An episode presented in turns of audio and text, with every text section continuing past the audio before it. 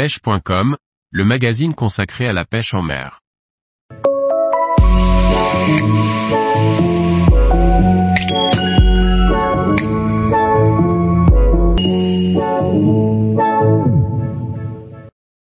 Pêcher le lieu jaune en jigging, une technique à ne pas négliger. Par Guillaume Fourier. Le lieu jaune est un carnassier marin pouvait dépasser la barre des 10 kg. Il fait son enfance sur l'estran et dans les zones portuaires, puis rejoint le large pour s'abriter sur les têtes de roches et épaves. Le jigging est une technique ancestrale à ne pas négliger. Le lieu jaune est l'un des carnassiers vedettes de nos côtes atlantiques. Il est présent particulièrement durant le premier semestre. La saison touche à sa fin et il est bon de penser à la préparation de la phase hivernale.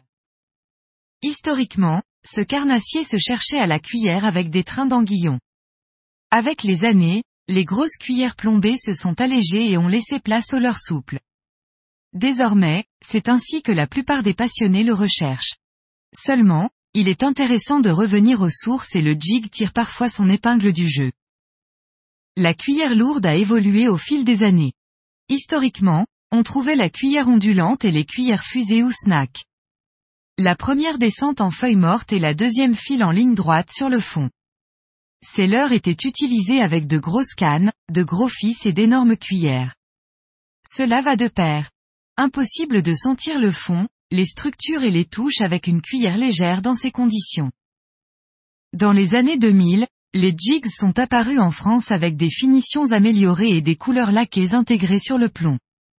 Les tresses ont été de plus en plus utilisées et aujourd'hui, la dandine de cuillère lourde est appelée jigging en référence aux jigs modernes utilisés.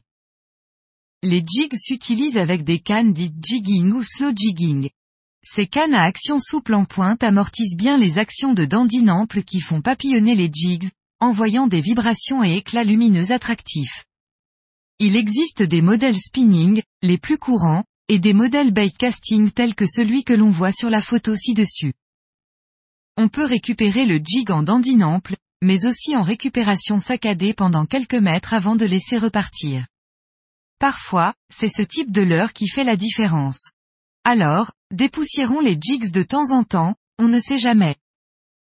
Les jigs intéressants pour le lieu jaune pèsent généralement entre 60 et 150 grammes selon l'intensité du courant et la profondeur. Il existe des jigs effilés, très longs, et des jigs courts.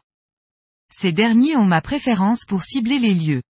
Un hameçon simple appelé assist hook suffit, positionné en tête du leurre. On peut aussi utiliser un hameçon simple, nommé single hook, en queue du leurre. Tous les jours, retrouvez l'actualité sur le site pêche.com. Et n'oubliez pas de laisser 5 étoiles sur votre plateforme de podcast.